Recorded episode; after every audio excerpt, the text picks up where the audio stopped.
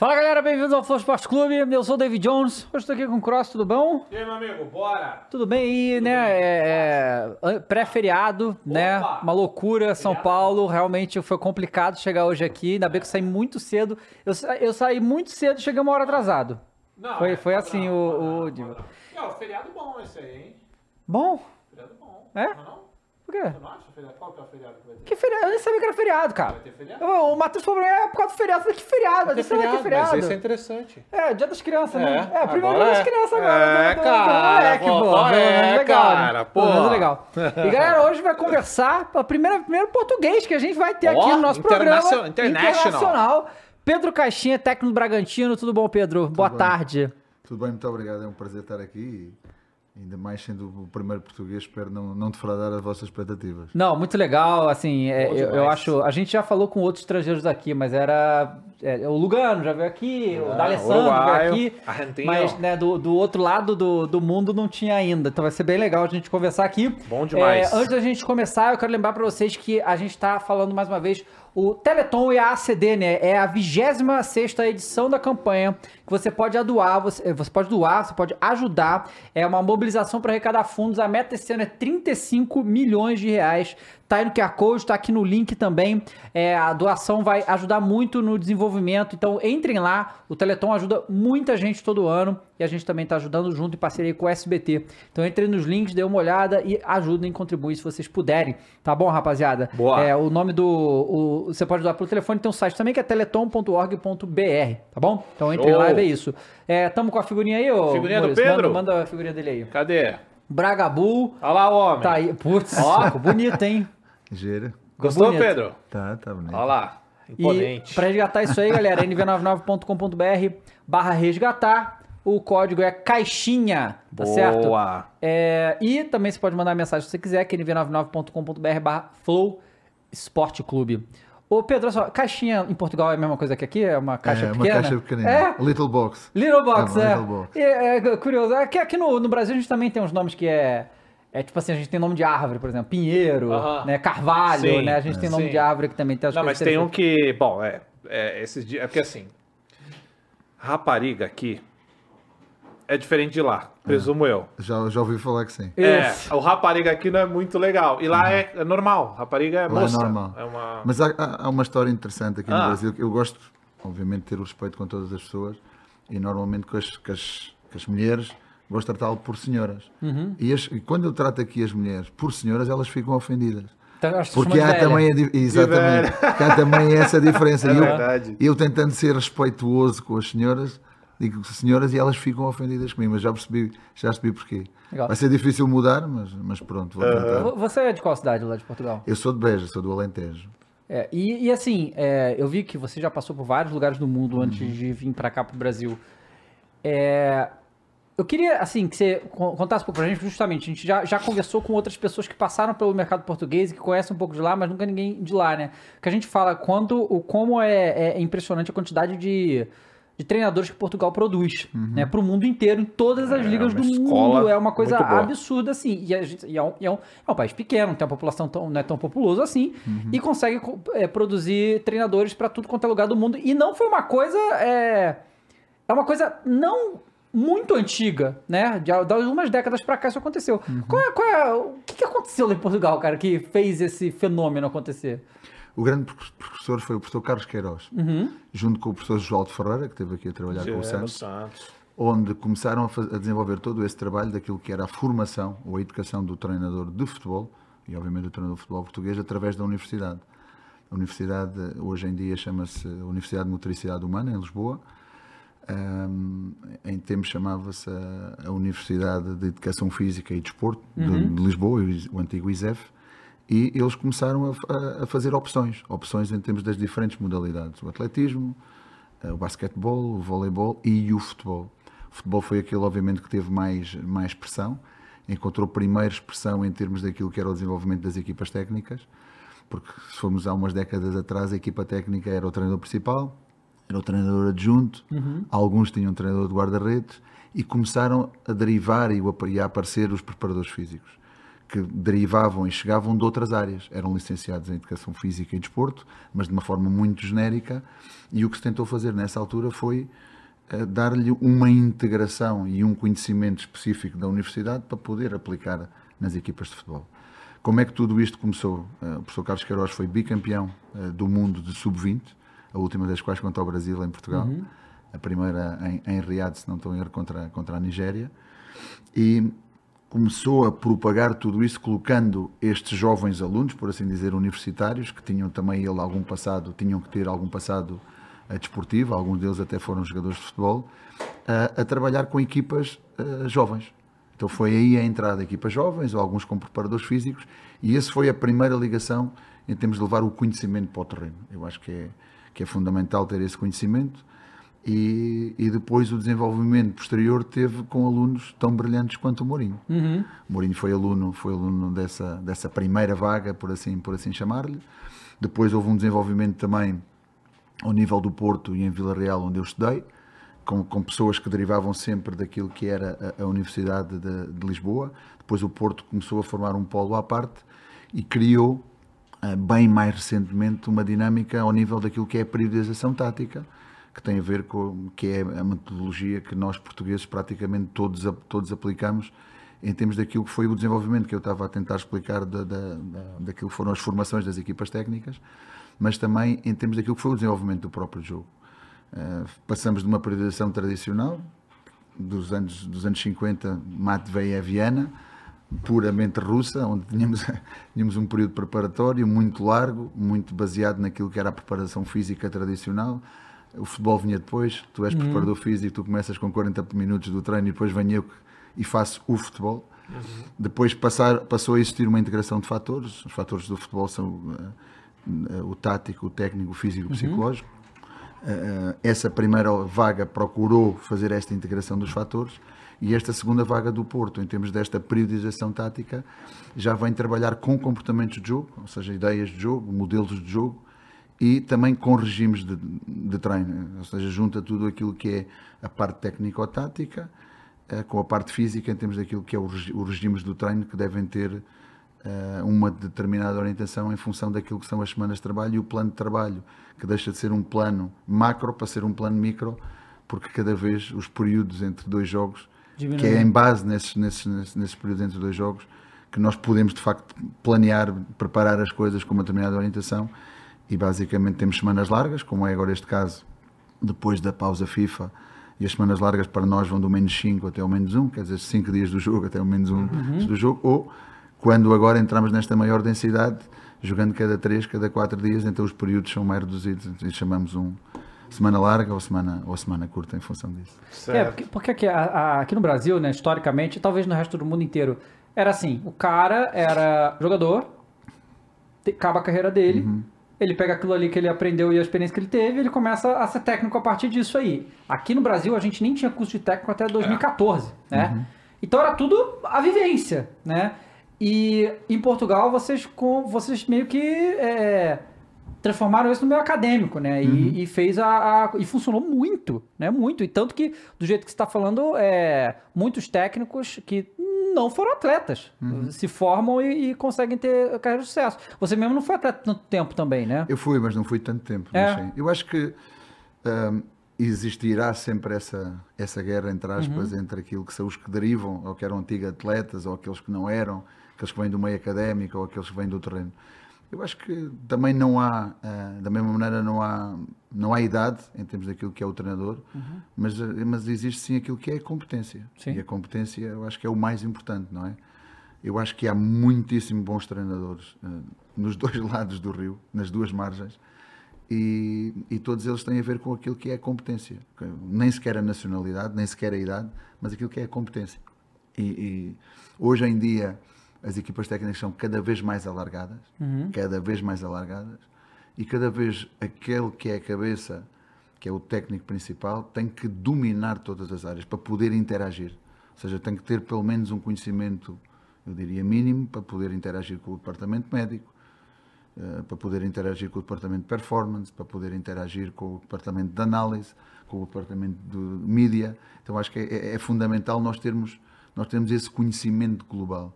E a nossa formação ao nível dos treinadores, claro que quando estamos numa, num curso ou numa licenciatura, que foi a minha via, e depois o mestrado mais tarde, é, é bem, primeiro geral e depois muito específica na modalidade, mas nós temos uh, a obrigação, e é mesmo a obrigação, esta é a palavra certa, de cada cinco anos, porque nós temos um, um título de diretor uhum. desportivo, onde temos de ter unidades de crédito de formação. E essas unidades de crédito de formação pode ser pela via de sermos nós a lecioná-las ou sermos nós a receber esses conteúdos. Pela UEFA Pro, cada três anos, e agora estou em falta porque não fui, tenho que voltar, tenho que fazer isso. Cada três anos também temos que renovar a licença para poder treinar equipas de futebol uh, ao nível das competições europeias. Então isto obriga-nos a estar atualizados. Uhum. Uh, eu acho que é, que é, importante, eu pelo menos sinto muito essa necessidade. Gosto de, de, de, estar sempre atrás daquilo que são os modelos superiores de rendimento, mas gosto também muito de criar aquilo que é a minha própria informação. Uhum. Uhum. E isso nós fazemos da nossa vivência, nós fazemos do dia a dia, dos nossos questionamentos, das nossas orientações e, e, é isso que penso que me faz crescer ano, uh, em cada um dos anos. Ou seja, não tenho 20 anos de experiência uh, e 20 anos de experiência podem ser vistos de duas maneiras. Primeiro, é um ano repetido 20 vezes uhum. ou é um ano em que cada um deles tu vais somando esse conhecimento, tu vais somando essa, essa, essa experiência, vais questionando a ti mesmo uh, no sentido de poder ser melhor cada um dos dias.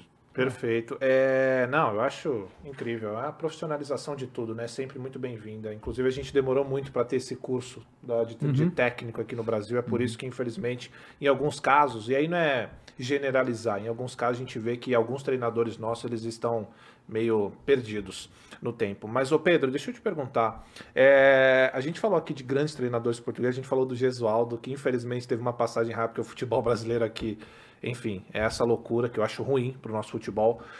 Mas eu não posso deixar de te perguntar do Mourinho, cara, porque essa é uma visão de você, porque a nossa visão, eu vou falar a minha, tá? É que o Mourinho, ele realmente, ele populariza os treinadores portugueses no sentido de, ele é um cara que ele se torna muito grande fora de Portugal, para nós aqui, tá? Para vocês essa visão, o Mourinho ele meio que abre um caminho para os técnicos portugueses, para o mercado fora de Portugal, uhum. assim, de uma forma mais abrangente? Sim, mas primeiro teve que conquistar Portugal. Sim. E, e, quando o Mourinho surgiu uh, no mercado português, uh, eram, eram tempos difíceis. Uhum. Porque existia muito, uh, aqui, aqui, aqui, não, aqui não existe essa regra, em Portugal também não, mas no México existe, que eu acho que, é, e em Espanha também, que eu acho que é benéfica. Por exemplo, eu tive 5 anos no México e se nós sairmos de uma equipa num torneio, e lá os torneios são curtos, são a seis meses, nós não podemos voltar a treinar uma equipa nesse mesmo torneio. Uhum. Então aí existia logo um, um, um ponto uh, que, que, faria com que mais gente entrasse na roda. Quando o Mourinho chegou, praticamente a roda era muito reduzida. Ou seja, eu saio de um clube, entro noutro, saio de um, entro noutro. E o Mourinho foi, foi claramente uma, uma uma luz e uma ideia totalmente diferente em termos daquilo que era a metodologia do treino, onde se começou a falar dessa priorização tática. Depois, os resultados que, que, que, que alcançou tiveram uma expressão incrível. A metodologia da forma como ele treinava, como ele analisava os adversários, como preparava os jogos, como falava com os meios de comunicação, era uma coisa totalmente diferente. Deixámos de ter um treinador tradicional para ter um treinador que tinha tinha uma, uma, outra imagem muito para além daquilo que é a própria função do treinador, não é? Muito mais, muito mais universal e muito mais uh, fora de, do, próprio contexto do, do, futebol. E isso foi importante, primeiro para criar esse espaço em Portugal, que abriu ele mesmo depois a possibilidade de outros como nós podermos vir atrás por essa, por essa via uhum. e por essa formação. Se este conseguiu, estes mais ou menos vêm por o mesmo caminho, vamos uhum. dar também essa possibilidade. E depois, quando saiu e teve a expressão primeiro no Chelsea e no Real Madrid e por aí afora, eh, quando teve também essa expressão a nível internacional, não é? Hoje, pelo menos, acho que só já temos uma, um treinador, o Marco Silva na, na, na Premier League, mas até há relativamente pouco tempo tínhamos três ou quatro, uhum. ou quatro treinadores na, na, Premier League. E ele foi o grande precursor, tal como aqui no Brasil, com os portugueses. Inicialmente veio o Paulo Bento e não teve não teve muita expressão, curiosamente também com o Tiago Seguro no, no tempo do Cruzeiro, mas a expressão que teve o, o Jesus uhum. e a expressão que está a ter, continua a ter nestes últimos três anos o Abel, obviamente que nos abriu também essa possibilidade e nós temos de estar muito gratos em relação a isso porque permitiu aqui esta esta ponte de comunicação e, consequentemente, essas oportunidades. E, e com você? Porque eu vi que você teve uma relação com o Mourinho, né?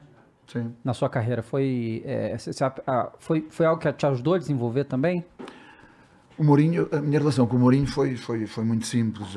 O, o, o treinador que eu acompanhei durante seis anos, o selecionador da Nigéria, José Peseiro, eu trabalhei com ele no Sporting Clube Portugal primeiro, depois estivemos na, na Arábia, no Al Hilal, tivemos no Panathinaikos na Grécia, Rápido Bucareste e terminámos a nossa relação na seleção da Arábia.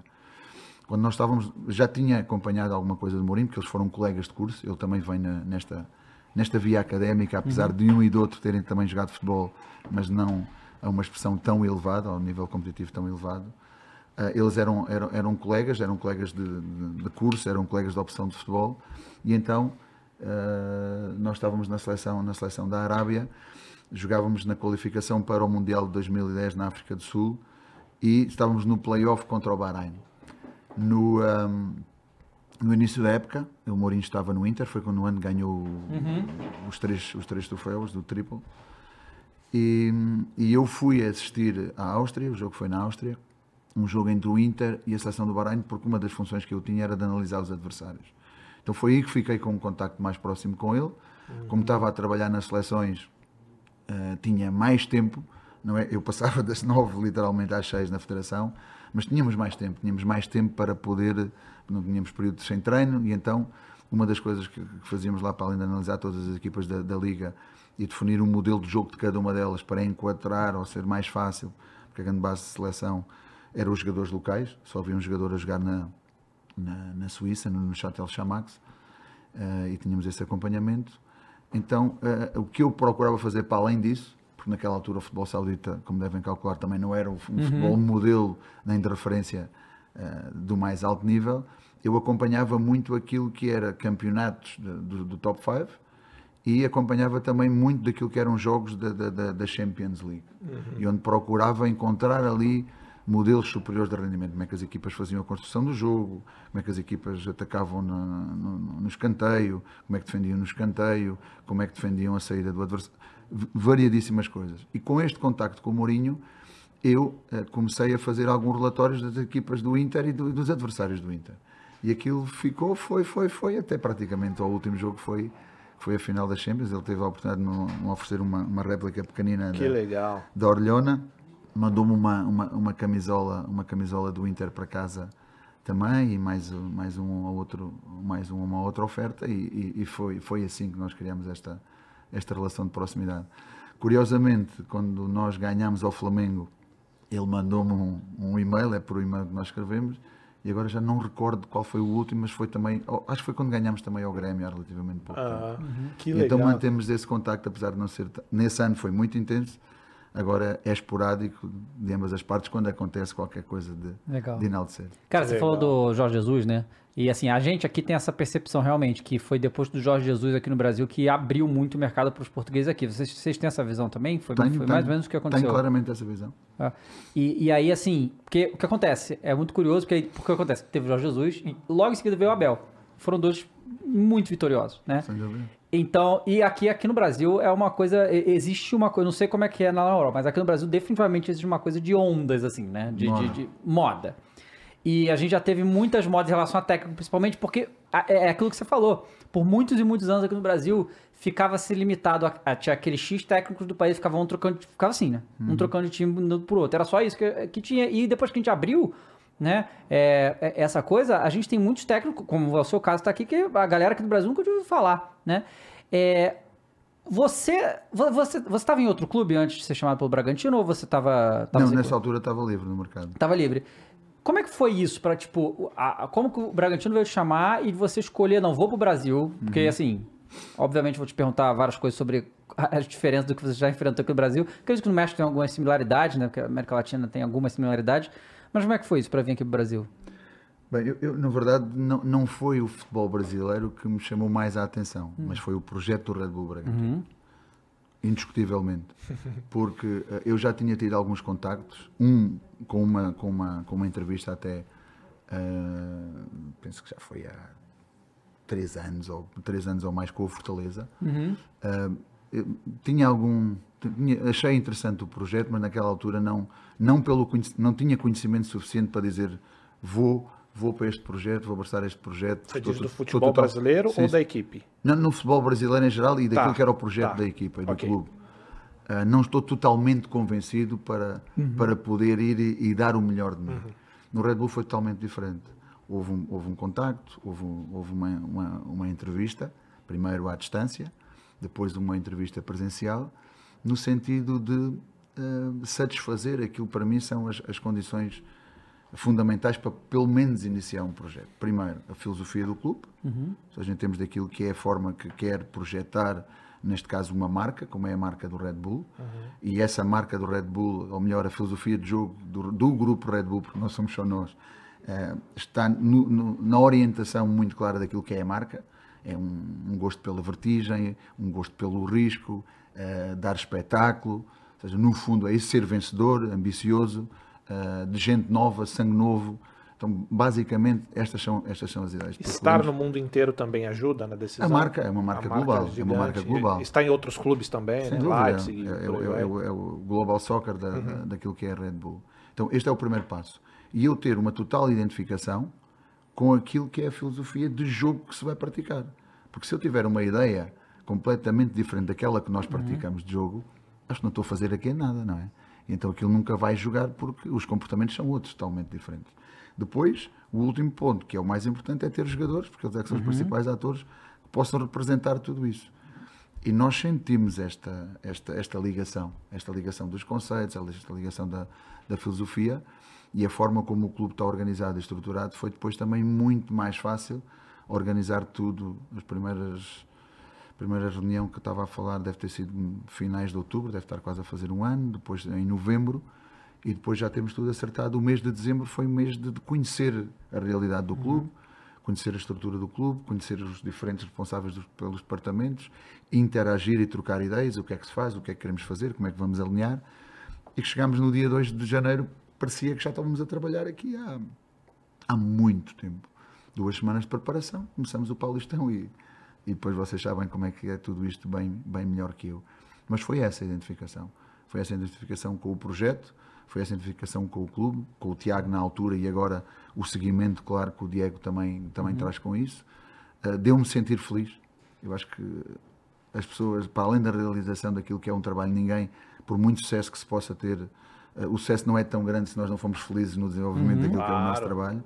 E eu sinto-me junto daqueles que trabalhamos ao diário lá no, agora no HWT a partir de janeiro no nosso novo CT e depois daqui a dois ou três anos não saberemos se estaremos aqui ou não naquilo que será a nova, a nova arena, mas há um projeto, há um projeto de vida, há um projeto de, de, de crescimento de um clube de uma maneira sustentada, com uma ideia muito clara, muito marcada, muito vincada e, e trabalhada e reforçada no dia a dia. E é isso que nós estamos a fazer. Cara, isso, é, isso é, é, louco, sua, sua observação, Crush, que assim, você falando, juro que não parece que você está falando de clube brasileiro, tá? É. A, minha, a minha sensação é que você não está falando de clube brasileiro, porque a gente acompanhou o futebol há tanto tempo, o futebol brasileiro começou a ser profissionalizado outro dia, sabe? O que você está falando e outra e, e o pior, é que você fala eu tô acreditando em tudo que você está dizendo, porque eu também confio no projeto do, do, do Red Bull, a gente já falou com o Escuro aqui também, e e a gente sabe o que eles fazem lá. Um então, ótimo então, profissional. Viu? E você pode ter confiança no projeto que você sabe, porque assim, muitos clubes brasileiros te apresentariam um projeto igual, mas você não tem confiança nenhuma que eles vão conseguir manter aquilo ali, porque é uma zona aqui, né? Nossos times, pelo menos, sempre foram. É. Então é muito interessante ver que o Bragantino não está em segundo lugar no Campeonato Brasileiro à toa. Não. Que tudo isso aí que você falou é muito importante para ter um, é. um, trabalho, né? Fora todo o investimento Fora todo o investimento, claro. que teve em cima do clube e tal. Agora, Pedro, eu vou te perguntar isso e você fica é, é, à vontade para responder ou não, tá? É, infelizmente, o nosso futebol brasileiro não é a mil maravilha e na forma de contratar e demitir técnico é uma vergonha, tá? Na hora de decidir vir, você já deu todos os exemplos, a gente entendeu que você realmente está bem feliz no, no, no, Red Bull. A gente fica feliz, né, de ouvir isso, que uhum. tem um clube tão organizado assim. Mas isso é uma das coisas que pesa para você, para outros treinadores portugueses no caso, porque o futebol brasileiro vocês devem conhecer bem como que é, que é a tradição, né? Uhum. Contrata técnico no mês, no outro manda embora. E isso para um técnico do Brasil já é ruim. Imagine para um que vem de Portugal. Como que vocês enxergam o futebol brasileiro com essa ótica e o quanto isso pesou também para sua decisão. Claro, uhum. o Red Bull tem outro modelo de jogo, como você falou aí, não é um clube tradicional que não teria nada disso, mas como é que vocês enxergam isso de lá? Então, o exemplo que eu tentei passar em termos daquela, daquela entrevista com o Fortaleza foi exatamente isso. Uhum. Eu não tinha uma, um conhecimento profundo sobre aquilo que era o futebol brasileiro, e obviamente ainda também não o tenho. Uh, já tenho um maior conhecimento, mas não é um conhecimento profundo a esse nível. Uh, mas nessa altura a ideia que eu tinha, a imagem que eu tinha era essa. Eu lembro um ano, penso que foi o ano passado, que saiu uma, uma nova regra em que só se podiam ter dois treinadores por, uhum, por ano. Sim. Mas penso que rapidamente uhum, foi contornada, sim. não é? E este ano já não existe. Uhum. Mas quando vi aquilo, digo: olha, é um, é um, é um avanço, é, uma, é um passo em frente, as coisas podem, podem mudar. Mas eu acho que há, uh, com, a, com o aparecimento das chaves, com maior profissionalismo, com, com maiores investidores uh, e, e, controlando e avaliando o processo, eu penso que o futebol brasileiro pode também estar nesse caminho dessa, dessa orientação, porque o futebol brasileiro é tão rico, é tão rico, e tem aquilo que, que, que é mais importante no futebol, que são os jogadores, é? É colocar um conjunto de bons jogadores num campo de treino, treiná-los e, e, e, tal e tudo no seu estado, no seu estado natural. A única coisa que eu acho e conhecendo, por exemplo, aqui com os vizinhos da Argentina, porque tive a oportunidade também de trabalhar no, no Talheres, é que uh, a qualidade do jogador brasileiro é indiscutível. A paixão do jogador argentino e o conhecimento que eles têm do jogo e o acompanhamento que eles dão ao jogo de futebol é também indiscutível. Então eu acho que uh, não me preocuparia. A profissionalização da chave está, está a seguir o seu caminho natural e a seu termo vai chegar, vai chegar onde, tem, onde tem que chegar. Mas eu acho que apostaria muito mais naquilo que é o ensino do jogo. Eu acho que a grande diferença entre um jogador eh, europeu, um jogador brasileiro, um português e, um brasileiro, em termos técnicos, em termos de, de, de magia do jogo, eh, indiscutivelmente o jogador brasileiro tem mais. Conhecimento do jogo. E o conhecimento do jogo tem a ver com a tática, e a tática é, a tática é decisão uh, é, o, é, o, é o fator mais importante do jogo, aí eu já ponho as minhas dúvidas. E isso tem a ver com o ensino do jogo. Uhum. Então a minha questão é: se os jogadores têm esta qualidade, se vão estar com, com essa organização estrutural, se as infraestruturas também vão melhorar, porque estão indiscutivelmente claro. também a melhorar, e conhecem melhor o jogo, então eles vão ter muito mais armas para ser melhores jogadores. Eu acho que tem que ir um pouco também por aí, o conhecimento do jogo. Aquilo que são as minhas decisões em função daquilo que o jogo nos está a dar. Eu vou tentar dar-vos dar algum exemplo. Nós temos princípios muito claros de comportamento, que são muito simples. Temos a bola, atacamos o gol. Não temos a bola, atacamos a bola. Uhum. Mas temos que, no meio está o atacar o jogo. E atacar o jogo é esse conhecimento do jogo para perceber o que é que eu tenho que fazer agora. O que é que o jogo me está a pedir. O que é que o jogo me exige. E é este conhecimento que às vezes não me dá um equilíbrio em relação àquilo que o jogo precisa e saber como controlá-lo. Porque dominá-lo é difícil, é muito difícil. Pode dominar em alguns momentos, mas dominá-lo na, na, sua globalidade é muito difícil. Então, pelo menos, eu tenho que controlá-lo. E aí tem a ver com o conhecimento do jogo. Operacionalização dos comportamentos, top. O ataque ao jogo é, é aquilo que, que temos que continuar a trabalhar e tem dado mais trabalho, mas, mas a equipa tem dado uma resposta também fantástica. Perfeito. É, e uma outra dúvida que eu tenho é sobre o nosso calendário, cara nosso calendário, é um, bom, ele é considerado pesado para a hum. maioria dos treinadores que chegam aqui. Eu vi até uma entrevista que perguntam, falaram para o Klopp como era o nosso calendário, ele se assustou. Hum. Porque realmente, né, você vai disputar o brasileiro, uma hora você está no, no, estado, outra hora você está em outro, e um clima aqui, um clima lá, hum. viagens demoradíssimas.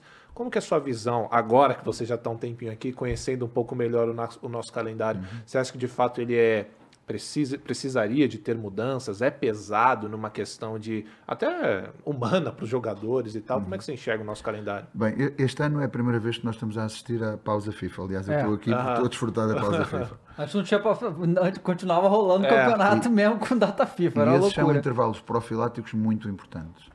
Eh, nós fomos, infelizmente, não tivemos bem na, na, nas provas do mata-mata, fomos eliminados precocemente, mas se nós, até há relativamente um mês atrás, tivéssemos estado na Sul-Americana, tivéssemos estado no, no, na Copa do Brasil uhum. e tivéssemos estado no Brasileirão, eu aí, aí, eu acredito que fosse pesado. Uhum. Para uma equipa que esteja em duas competições, eu não acho pesado. Uhum. Não acho pesado porque tenho a experiência do México. E o México, em termos logísticos, era mais exigente até. Porque quando jogas na CONCACAF é, é bem pior ainda as locações que tens de fazer para os Estados Unidos e, e ali para todos aqueles países ali das Caraíbas e, e, e, tudo mais. Então eu não acho tão pesado, porque o número de jogos mais ou menos é o mesmo. Com estas pausas, o que é que nós tentámos fazer? Exatamente a meio do ano, foi em junho, porque temos, temos o Paulistão, uhum. e o Paulistão esse sim achei por é. acaso bem, bem, mais pesado, forte, eh, competitivo e apesar de ser dentro do estado, as viagens são, são mais desgastantes, desgastaram penso que um, um pouco mais e, tem, e, a densidade competitiva foi, foi, foi bem maior. Uh, mas quando entramos no brasileiro já nem tanto. Então, no meio do ano, o que é que nós fizemos? Junho, seis dias. Seis dias livres. Para os jogadores terem uma pausa, levaram um trabalho de casa, obviamente, fizeram tudo isso. Depois de junho foi setembro, cinco dias livres. Para os jogadores terem uma pausa, vamos embora. Uh, agora, eh, esta, esta de outubro, quatro dias livres. Ainda falta de novembro, onde vão ter mais quatro dias uhum. livres. Ou seja, estamos a falar, a brincar e a brincar, que num ano já vão ter praticamente dois meses de férias. Uhum. E essas pausas, pausas profiláticas para nós são super fundamentais. São super importantes. Porque muito mais daquilo que é o desgaste físico é o desgaste emocional, ah, a, fadiga, é. a, fadiga, tática. Não é? Uhum. Então é importante que eles tenham essas pausas e, e saber como gerir estas pausas. Há jogadores, agora que, por exemplo, infelizmente não podemos contar com ele para o jogo, uh, eu até lhe dei mais dois dias ou seja, para, para haver também esse equilíbrio. E depois também tem, tem a ver com questões pessoais, questões familiares, que procure gerir dessa uhum. maneira. Eu lembro que no México tínhamos um jogador que era de seleção, que era de seleção, uh, e estava a passar por problemas emocionais, tinha, estava a lidar com momentos de muita pressão, e o que eu fiz é, pá, tu, tu precisas é férias. Vai uma semana, estamos em contato, precisas mais, nós depois falamos. E muitas das vezes nós não vemos esta, esta parte daquilo que é o jogador. É, chegar de manhã, treinar, exigir, exigir, exigir. E se não tivermos este conhecimento e não tivermos este cuidado, aí sim pode haver, pode haver um esgotamento. Muita água mata a planta e muitas vezes não treinar é melhor do que, do que um próprio treino, não é? Cara, isso é então é, é, importante ter tudo isto. Quem é que nos ajuda muito? O departamento médico, uhum. onde temos de ter esta interação, o departamento de performance, o departamento de psicologia, o departamento de nutrição, ou seja, e nesta interação das reuniões que fazemos todos os dias, às, se treinamos às nove e meia, uma hora e meia antes, às oito da manhã, uh, em termos daquilo que é o conhecimento diário que vamos tendo e acumulado dos jogadores. Para o ano pode ser bem mais fácil, pode. Temos todo este conhecimento, toda esta interação e então uh, é bem mais, mais fácil apontar e não precisar de esperar algum tempo para conhecer para que as coisas sejam concretizadas mais rapidamente. Cara, isso é muito curioso que você falou, porque assim, Obviamente, cada técnico, cada comissão técnica tem que saber o que é melhor para o seu time e o que você falou faz total sentido. Às vezes os caras precisam baixar o, a adrenalina e tal para ficar normal, calmo. Só que aqui no Brasil eu nunca vi esse tipo de coisa, tá? E muito porque nos times é, com as torcidas mais gigantes isso não ia ser aceito, sabe qual é? Uhum. Tipo, ah não, esse mês aqui o jogador vai estar semana de folga para descansar, sabe qual é? Isso é algo assim que eu uhum. nunca nem escutei alguém falar aqui. A própria torcida massacrar. A torcida ia massacrar, mas, isso é muito mas, louco. Ok, é, temos que aceitar isso e respeitar isso, mas tudo foi negociado. Não, não, eu entendo eu, e foi eu, negociado eu, eu, desta concordo, maneira. Eu concordo totalmente com isso, eu tô dizendo que vou, pelo Red Bull Bragantino, seu time... Mas não tem a ver só com o Red Bull Bragantino. Você faria em qualquer um? Em qualquer um, desde uhum. que haja um convencimento e que, e que, deixe, que haja um comprometimento. Uhum. Então, quando eu disse temos seis dias, eu apresentei tudo. Vocês vão ter sujeitos ao, ao peso, sujeitos ao, ao trabalho de, de, casa. Se estiverem lesionados, obviamente não podem ir. Claro. Se tiverem trabalho de, de, preventivos, têm que cumprir e têm que chegar aqui com determinados requisitos uhum. em cada uma das áreas. Basta que um não o cumpra, as outras datas FIFA não vão ser cumpridas como estão planeadas, que são assim. Uhum. Mas isso é, um, é uma, uma negociação que tem que ser feita. Se eles não me tivessem cumprido como continuam claramente a cumprir, eu não podia repetir aquilo. Claro. Aí estava eu em. É, profissionalismo, né, cara? Estava assim, a, correr tem, eu no incumprimento. Claro, é? confiar no jogador, o jogador tem que Sem confiar dúvida. no processo e funcionar. Isso, muito legal isso. O time do Bragantino desse ano, você que montou ele, assim, você pediu os reforços, fez tal. Eu queria perguntar, na verdade, também sobre o Arthur, né? Porque você perde uhum. o Arthur no início do ano. Como é que era esse coisa? Você, você já sabia que isso ia rolar? Você pensaram como é que a gente vai fazer para substituir isso, porque é um uhum. jogador mais Sim, determinante claro. que vocês tinham, né? Sim. Todo esse, todo esse trabalho nos diferentes departamentos que eu disse, a partir do momento em que um, acordámos que vinhamos para cá, foi feito outra- com, com as diferentes áreas. Na altura era o Tiago Seguro e o Renan, os responsáveis pela, pela montagem do elenco. Mas não houve um só jogador que tivesse sido selecionado. Obviamente, o clube tem este departamento de, de scouting muito bem organizado, muito organizado não só em termos qualitativos, mas também muito em termos de big data. Ou seja, nós conseguimos identificar aquilo que é o comportamento dos- do- de um jogador em relação àquilo que nós queremos de- do comportamento desse jogador para uma determinada posição. Há outros aspectos que, que claramente também temos que melhorar, que é o conhecimento da pessoa, que é o caráter, que é, que é a capacidade de suportar intensidade, porque apesar de o nosso jogo, eh, do nosso jogo, do nosso clube, se calhar não ter pressão externa, mas a forma de, que nós jogamos é uma pressão tremenda que vocês não, não têm ideia. A forma como nós exigimos todos aqueles comportamentos e trabalhar diariamente para os obter e trabalhar repetidamente no jogo não é fácil. É uma pressão que nós colocamos e queremos que eles sejam capazes de lidar com essa pressão. Então é, é preciso conhecer o jogador também a esse nível. Ele é capaz de suportar a pressão que nós aqui dentro colocamos e- lá de fora não nos interessa, a boa pressão, como nós lhe chamamos. Então o, o que tinham era a montagem do elenco, tinham ah, ah, avaliado já o elenco nesse, nesse sentido do ano anterior. Nós acompanhámos essa avaliação também com a preparação que tivemos de fazer para a entrevista, com o conhecimento que fomos tendo eh, dos vários jogos e dos vários jogadores, mas é um conhecimento à distância, não é um conhecimento do dia a dia, e aí sim é que conhecemos os jogadores. E depois aí foi fácil eh, tomar decisões, e as decisões que tomamos foram sempre decisões em conjunto. Decisões na, naquela, naquela visão que eu vos falei, filosofia, a minha própria forma de estar enquadrado com essa filosofia e as características dos jogadores para enquadrar ali. Hoje em dia, no mercado do futebol, ainda mais com duas janelas de transferência, nós temos de estar sempre preparados para tudo. Primeiro, ter sempre planos A, B ou C, não é? E esses planos A, B, C, ou- A, B ou C podem ser com as necessidades, podem ser jogadores que eventualmente chegaram a um fim de ciclo, ou podem ser jogadores que vêm e são, e são adquiridos e são comprados. E o Arthur estava, estava nessa, nessa, nessa linhagem. Vieram, saiu o Arthur e entraram, se não estou em erro, três, três pontas.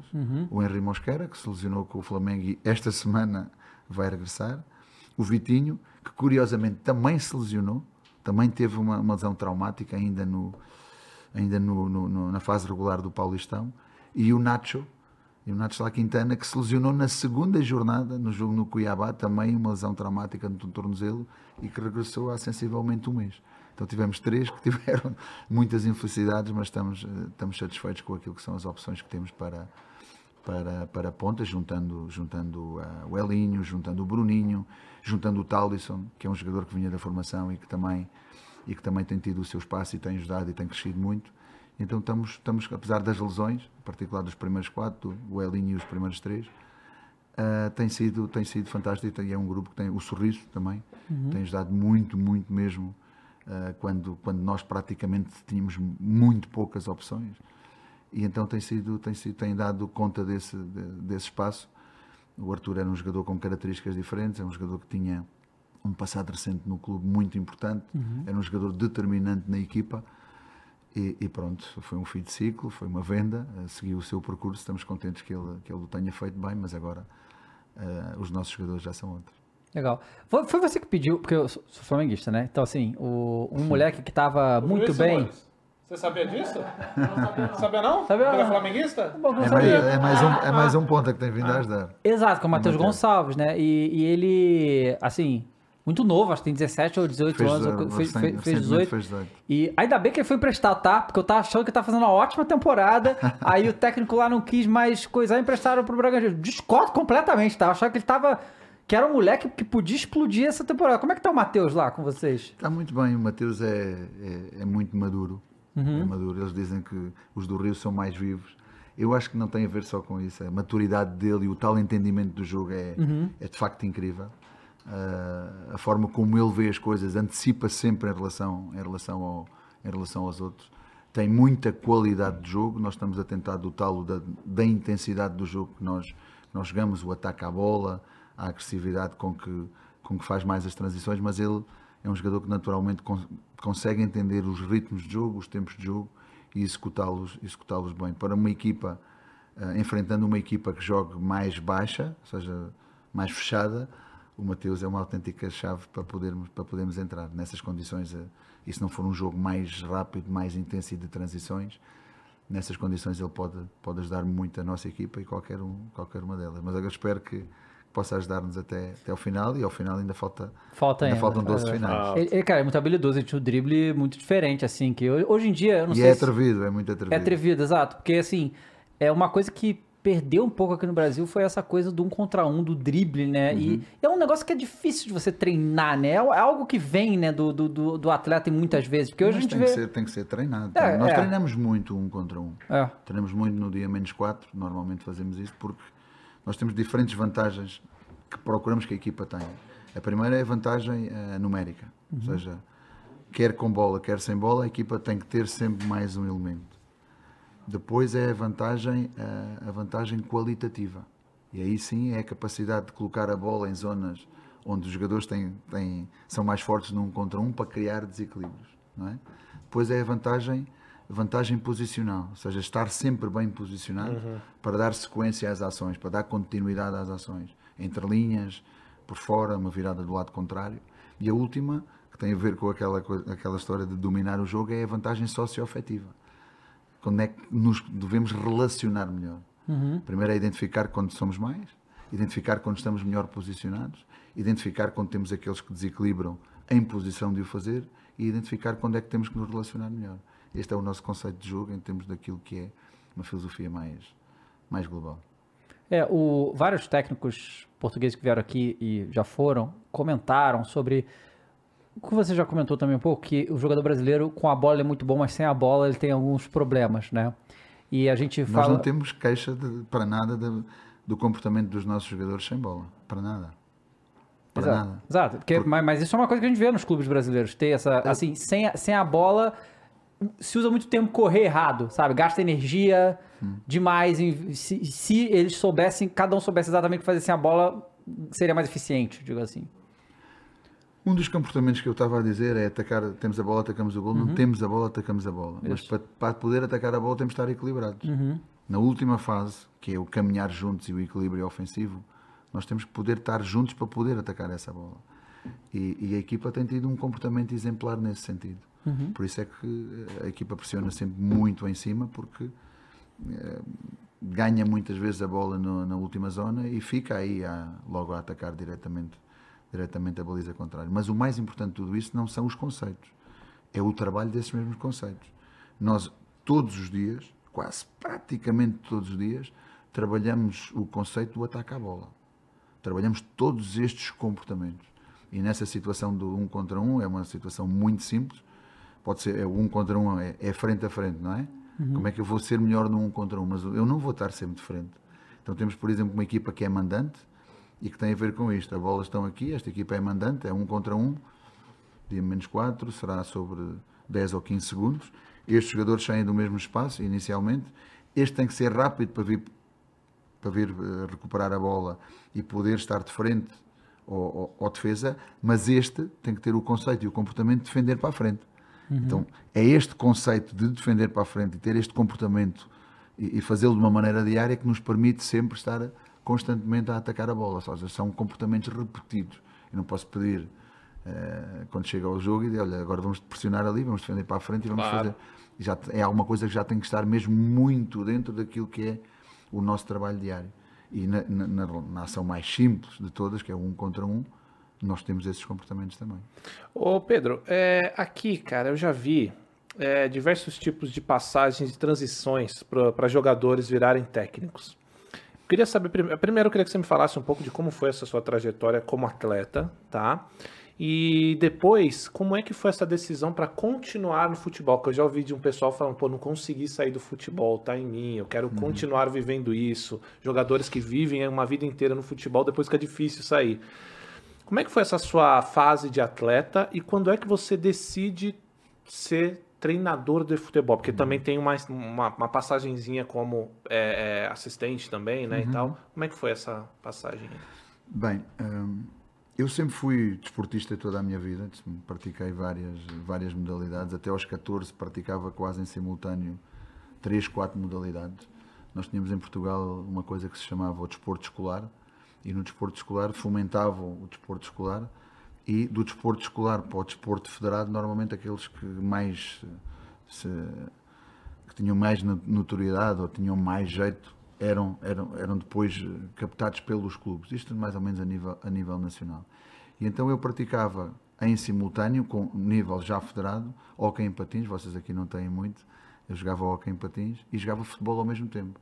E houve uma altura que tive que decidir, ou seja, eu vou passar a jogar só futebol. Desculpa, agora fiquei interessado. Como é que era o hockey patins? É na grama ou não na grama? Não, não. não, não é, tem um é, outro?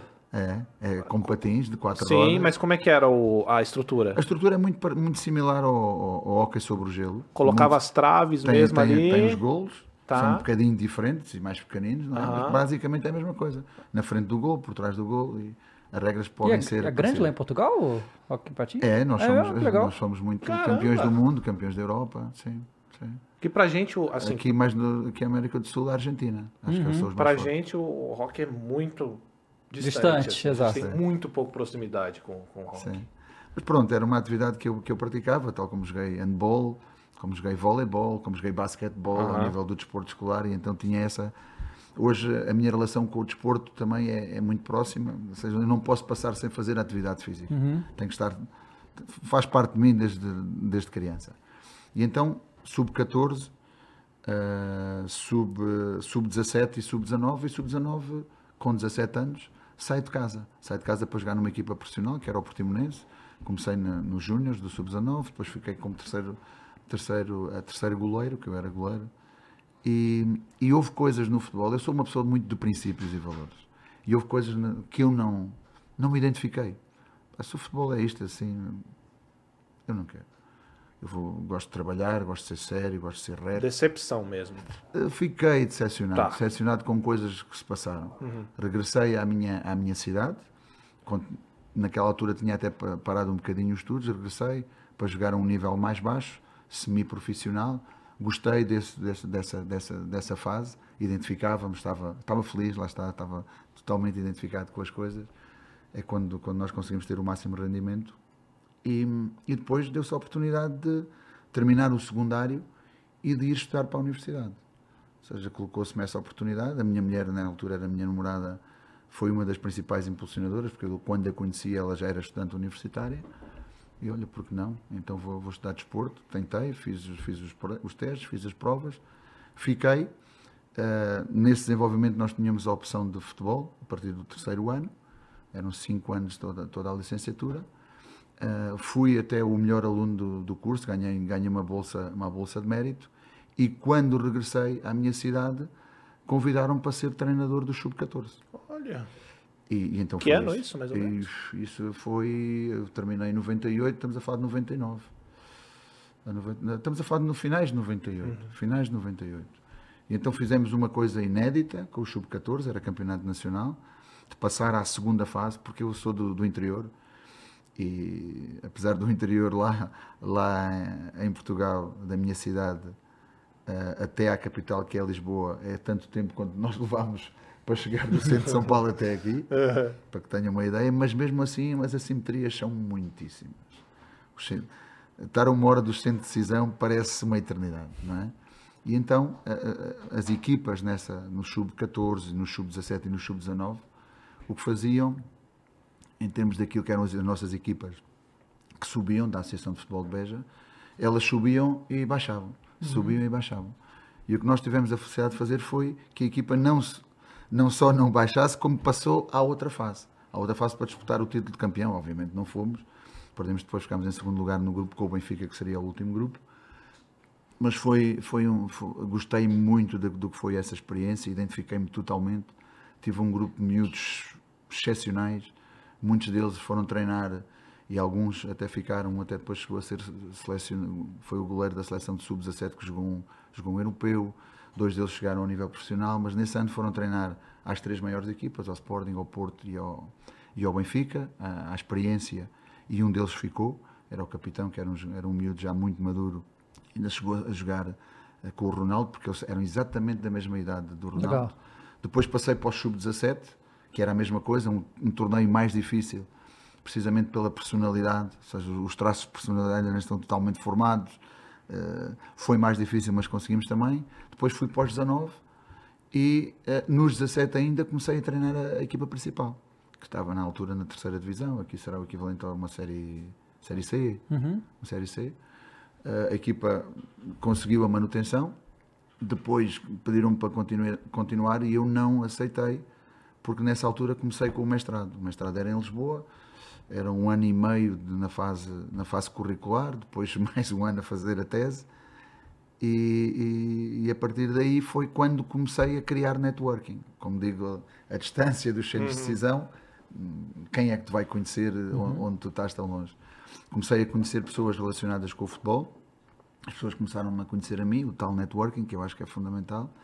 Tive a felicidade de que um, um dos professores do curso era o diretor da Academia do Sporting um, nessa altura, o, o, treinador do Sporting Clube Portugal era, era o engenheiro Fernando Santos, que foi o selecionador da ganhou o europeu para Portugal, agora ainda agora estava a trabalhar na saiu há relativamente pouco tempo da seleção da Polónia.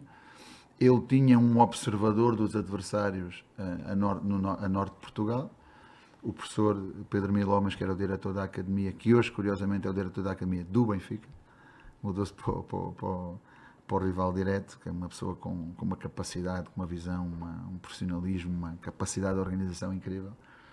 E, e perguntam-me, Pedro, há esta possibilidade, queres que te apresente ao, ao Mister para falarem sobre isso? Encantado, não tem problema nenhum. E então foi assim. Isto foi em 2003, 2004. No ano a seguir chego ao José Peseiro, que curiosamente era, meio, era meu colega também do mestrado, conhecemos no mestrado, e como eu já estava, continuei e aí já com outro tipo de, de, funções que não só a análise do adversário. Tive seis anos com ele e depois em 2010 comecei, comecei a minha carreira a solo, por assim dizer, já, já num nível profissional. Mas todo este percurso foi, foi muito importante.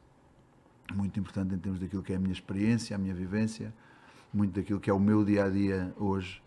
Uh, foi ganho quando estive no Sporting, porque eu vivia em Beja, para vocês terem uma, uma, uma, uma ideia geográfica eu vivia em Beja, uh, a Academia do Sporting em Alcochete, perto de Lisboa, são cerca de 150 km.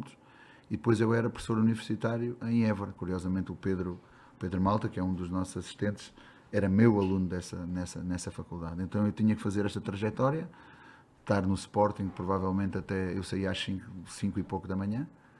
Era o primeiro a chegar à academia, tinha desenvolvia todos os trabalhos, normalmente todos eles eram, eram, eram, eram de manhã até a seguir ao almoço, dava, vinha, baixava, tinha as aulas na, na faculdade e depois, depois vinha para casa.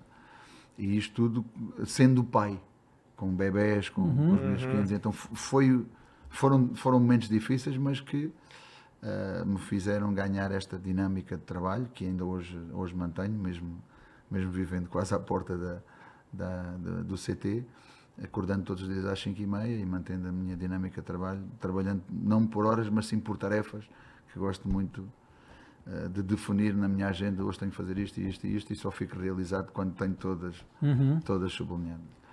Uh, perdi o que é que ganhei nisto, mas perdi muito em termos familiares, é? em termos daquilo que é, já vos falei de quando os meus filhos eram pequeninos, uh, os meus filhos terem que andar para trás e para a frente também connosco, interromper os ciclos escolares, uh, interromper as relações de amizade, estreitar, uhum. criar um determinado laços e identidade. Hoje, graças a Deus, eles, eles estão bem, ganharam o mundo, têm esse caminho e essa orientação, mas a nossa proximidade e aquilo que foram os tempos que passamos juntos, perdemos, obviamente, e não e já não volta. É, uhum. o futebol cobra muito, né, da, de é. todo mundo, dos treinadores. Aqui, assim, é, aqui no Brasil, é, a, a, vida dos treinadores é mais louca do que a dos jogadores, porque o treinador não sabe nem se vai ter emprego uma semana seguinte, então Sim. assim, se muda o tempo todo, né? É a quantidade de lugares que se. Assim, só, nunca... só, ah. só, uma coisa antes de você continuar, é que antes eu ficava, eu me perdia, mas devido a tantos portugueses estar aqui, agora dá para entender perfeitamente o que, que é. O guarda-redes é tranquilo, Sim. né? Mas aí tem o baliza, camisola, camisola é legal, camisola. gosto de camisola, equipa, camisola, equipa, equipa, os adeptos, golo, golo, golo. golo agora a gente está tranquilo. Como é né? é que é o como é que fala tela, que é diferente? Tela? Tela de computador, assim? Tela, eh, monitor, ecrã? Não, ecrã, ecrã, ecrã, ah, é, e, ecrã. E, e o rato. Rato. O rato, é o mouse. Ah, o rato é o mouse. Cara, eu, eu, nunca, a gente, aqui no Brasil existe muito essa discussão, só que nunca eu vi um português falando sobre isso, eu vou perguntar pra você. Se for mencionou Cristiano Ronaldo, né? Cara, pra vocês lá e pra você, o Cristiano Ronaldo é o maior jogador que Portugal já teve ou ainda o Eusébio ainda é o, o- Porque aqui a gente é o Pelé e acabou, não, existe muita discussão, né? Mas depois que o Ronaldo veio, isso surgiu, né? Como é que é a visão de vocês disso? Não, o Ronaldo indiscutivelmente é o melhor jogador português de todos os tempos. É. Por tudo aquilo que alcançou, não é? O Eusébio foi, foi um grande jogador, os tempos foram outros. As lesões também o afetaram, afetaram muito e, e não, teve, não teve a repercussão nem o impacto à escala global que tem, que tem o Ronaldo. Eu penso que ali ao meio entre os dois ficou o Figo. O Figo também foi um, jogador, um grande, foi um grande jogador, fantástico ganhou também a bola, a bola de ouro, mas indiscutivelmente o Ronaldo é aquele que tem, tem mais expressões a, a- a todos os níveis. Quando eu há pouco falava da, da tal expressão do Mourinho, não só como treinador, mas o Mourinho, toda a gente identifica o Mourinho independentemente de ser treinador, o Ronaldo é exatamente a mesma coisa, independentemente de ser, de ser jogador de futebol. Ou seja, tem uma escala planetária que é algo totalmente diferente de, de todos os demais. Cara, e aí aqui, a gente tem uma discussão aqui no Brasil também, mas que parece que ele é mais do Brasil. Eu queria saber a sua visão. Que a gente, aqui, pra gente, a seleção é o ápice do treinador, certo? Do jogador, né? É, e do jogador. Do jogador, acredito que no resto do mundo ainda é. Mas a gente tem uma visão que, por exemplo. Eu não sei Fala. se pro jogador ainda é. É, pois Pra é. gente Pra é. gente é.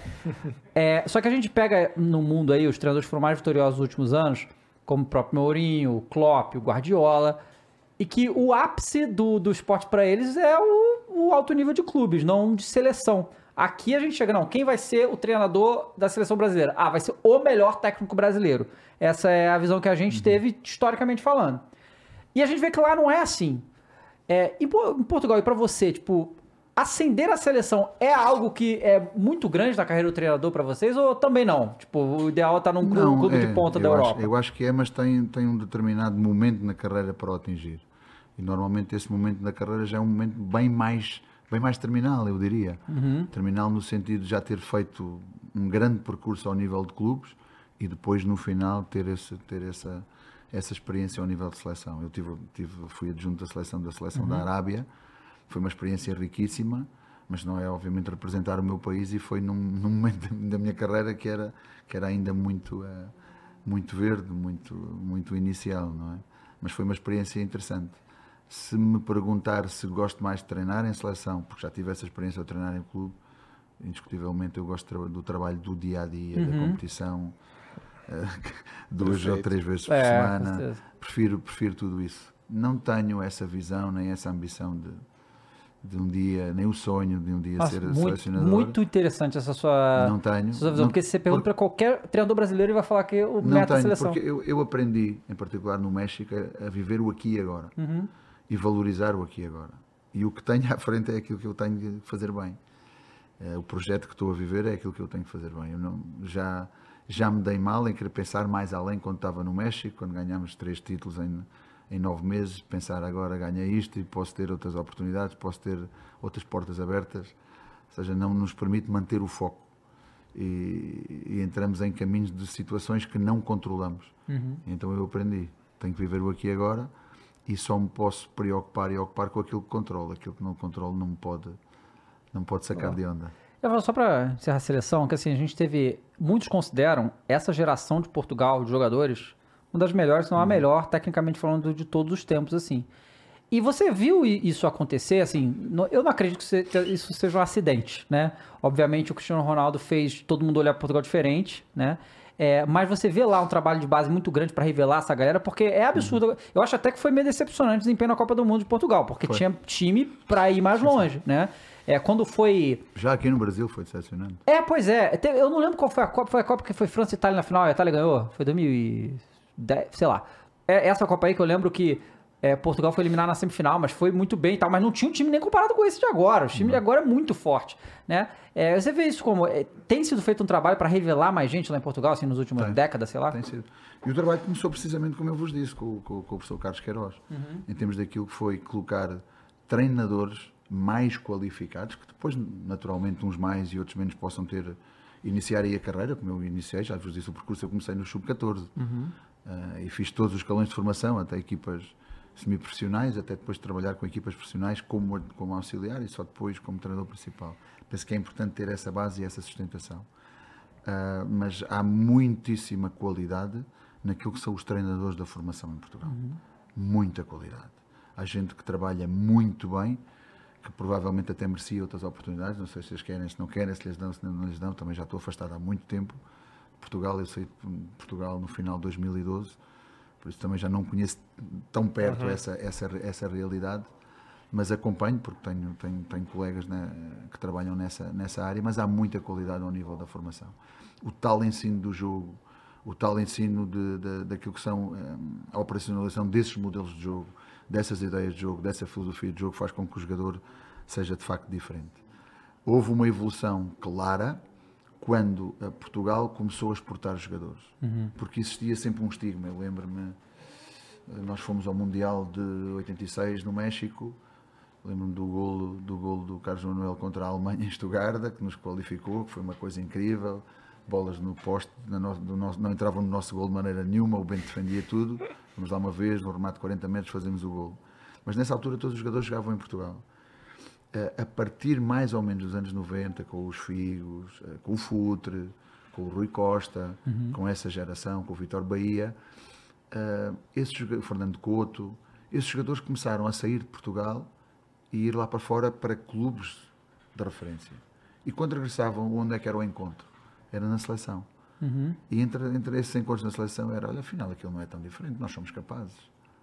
E isso desenvolve esse apetite de que o jogador português tem qualidade, vai e já é já existe quase essa linha de montagem para que possa possa estar preparado para esses grandes palcos, para esses grandes clubes. E esse estigma eliminou-se. E então houve uma evolução muito grande mas muito grande ao nível da própria seleção, desde o desenvolvimento dos anos 2000, e penso que desde os 2000 para cá nós temos estado praticamente em todas as grandes competições, quer seja mundial, quer seja europeu, e a nível de clubes depois também há um ganho nesse sentido. O Benfica tem, por exemplo, teve um jogador que hoje é uma das grandes referências do Manchester City, que é o Bernardo Silva, uhum. que praticamente não jogou na equipa principal. Praticamente não jogou na equipa principal. O João Félix jogou seis meses. O Gonçalo Ramos, que agora está no PSG, provavelmente jogou um ano. Então existe já. O Renato Sanches jogou seis meses, foi para o Bayern Munique, agora está na Roma. Houve este desenvolvimento, mas, mas tudo fruto vindo da base, uhum. daquilo, daquilo que é a base até, até chegar à, à seleção. A seleção agora tem um, tem um selecionador estrangeiro, já há muito tempo que não tínhamos, e, e está a fazer um excelente trabalho, tanto que já podemos quase no próximo jogo obter a qualificação e eu não sei ainda quantos jogos é que faltam. Uhum. Então também mudou tudo isto fruto da, da qualidade desses jogadores, da, daquilo que é a, a visão de jogo e a filosofia de jogo que esse, que esse treinador tem para, para implementar e, e colocar em prática com os, com os atores que tem e as coisas estão, estão a sair bem. Legal. Cara, campeonato brasileiro, hein? É, Bragantino está em segundo lugar campeonato brasileiro. Uhum. O que, vamos ser honestos, ninguém que torce para outros clubes imaginou que nesse momento o campeonato estaria lá, né? Nem Todo mundo Botafogo também. Não, ah, é verdade. Botafogo menos ainda, sinceramente. Se falasse que o em primeiro, eu acreditava mais falasse que o Botafogo está em primeiro, mas tudo bem. É, mas é isso, obviamente, é o fruto do trabalho que vocês fizeram e tal, mas é claro. é surpreendente para nós. Porque o Bragantino tem muito. É verdade que o Bragantino tem muito menos mídia do que todos os outros clubes. E também, e... Pedro, porque nós, torcedores de outros clubes, a gente é meio arrogante. Claro, gente, tá? a gente não quer tudo. que outro time esteja lá, entendeu? Aí quando os outros estão, tá, a gente não, fica negativo. falando Pra isso. mim, Bragantino é campeão brasileiro. Eu também, fecho com o Bragantino. Fecho com o Bragantino totalmente. Com Mentira, eu tô, tô fogão, não vem me desviar. Mas, mas assim, é, o, que eu, o que eu ia falar com você é que assim, o, tanto o Bragantino quanto o Fortaleza, por exemplo, que são times que estão fora dos grandes tradicionais, que sempre dominaram o futebol, mas estão com projetos sérios de futebol e estão conquistando o espaço que antes eram de outros. É, você, eu queria falar da sua análise do Campeonato Brasileiro, porque o Campeonato Brasileiro, a gente aqui analisa que é um dos campeonatos mais competitivos do mundo. Assim, não em qualidade técnica, apesar de ter, mas obviamente, né, perde para alguns grandes da Europa, mas assim, pô, ah, Campeonato alemão, tá ligado? Tem dois times que disputam lá e sempre o Bayern ganha. O Campeonato espanhol tem três times, vou falar a verdade, né? O resto só tá uhum. tá ali para cumprir tabela. E nem tem. É, é, os outros times do Campeonato espanhol, por exemplo, nem tem essa ambição de ganhar. Sabe que não dá. Aqui no Brasil, todo mundo acha que dá, né? Tem muitos clubes com grandes torcidas que competem o tempo todo e acontece coisa, como aconteceu esse, essa semana, que tipo, o Botafogo ganha e os cinco atrás dele ninguém ganha. Porque é muito competitivo o nosso campeonato. Né? Então eu queria que você falasse o que, que você. Essa sua visão, você, você realmente acha que o Campeonato Brasileiro é competitivo desse, eh, desse jeito? E a ambição de vocês pro campeonato? Porque assim, eu, eu acho difícil, né? É, qualquer gestão séria, que é o caso do, do, Bragantino, chegar para você e cobrar, só, você tem que ser campeão brasileiro. Eu, eu não acredito que foi isso. Eu acredito que você tem que fazer um bom trabalho. Ser campeão é muito difícil, uhum. né? É, como é que é essa visão do, do campeonato brasileiro? Eu acho que um campeonato onde com muita regularidade e frequência os grandes caem, uhum. tem que ser um campeonato competitivo. Sim. Claramente, se olharmos para, para, a tabela hoje em dia e vivenciando tudo isto, uh, é claramente um, um, campeonato competitivo. Mas nós não olhamos para a tabela. Nós houve um momento da época que olhámos para a tabela. Foi no final do primeiro turno. Uhum. Porque o que é que nós fizemos? O que fizemos foi pedir ao nosso departamento de análise, porque também temos um departamento de analytics, e esse departamento de Analytics solicitámos a análise dos últimos 10 anos do Campeonato Brasileiro. E nesses, nessa análise nós temos aquilo que são os diferentes grupos que vocês têm, o G4, o G6, uhum. o Z8, uhum. o Z4, não sei como é que chama o tem ali intermédio. E, e, e, tudo isso tem um determinado número de pontuação, mínimo, máximo, uh, golos, golos marcados, golos feridos, que nos permite trabalhar com médias e, e apresentamos aos jogadores vamos ser realistas, e agora fazer aqui um, uma ponte. Aquilo que é o crescimento do, do, do, Red Bull Bragantino como marca e aquilo que fez nos outros, nos outros mercados ou nos outros países onde está, quer, quer seja em Salzburgo, quer seja em Leipzig, é de crescimento para competir. Hoje, obviamente, nós não podemos dizer que queremos ser campeões, mas eu, não, eu acredito que nos próximos 5 ou 6 anos, com a continuidade sustentada deste trabalho, por, muito provavelmente nas reuniões do, do Soccer Global, vamos dizer hoje, este ano queremos apostar para ser campeões. Uhum. Esse momento vai chegar, é inevitável. Eu acho que vai acontecer isso. Agora, uh, isso vai deixar que o campeonato seja tão competitivo quanto é? Não. Mas uh, os, os, objetivos serão diferentes. Então, o que é que nós definimos? Vamos ser realistas, mas vamos ser ambiciosos ao mesmo tempo.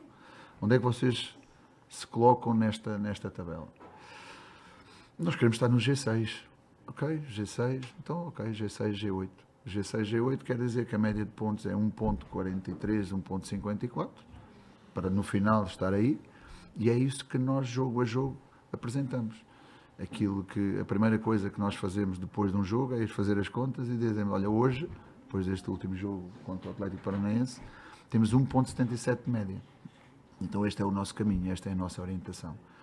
Uh, não, nunca, nunca falámos em ser campeões, nunca falámos em estar na, em ser vice-líderes, uh, nunca falámos em, em, dizer que queremos estar na Libertadores, mas sim definimos em função do grupo uma média pontual e essa tem que ser a nossa orientação. Mas depois é como, como aquilo que é uma gestão, uma gestão familiar, uhum. que nós temos, temos um determinado vencimento, não é? Se eu chegar ao fim do mês e não gastar tudo e colocar de parte, sei lá, posso ir viajar, eh, posso ter alguma doença, posso, posso oferecer uma prenda à minha senhora, não sei. Então este, esta, esta almofada de pontos tem a ver também, também com isso. Qual é a relação com a família? É em momentos em que as coisas possam não estar a correr tão bem. Mas a nossa visão é esta.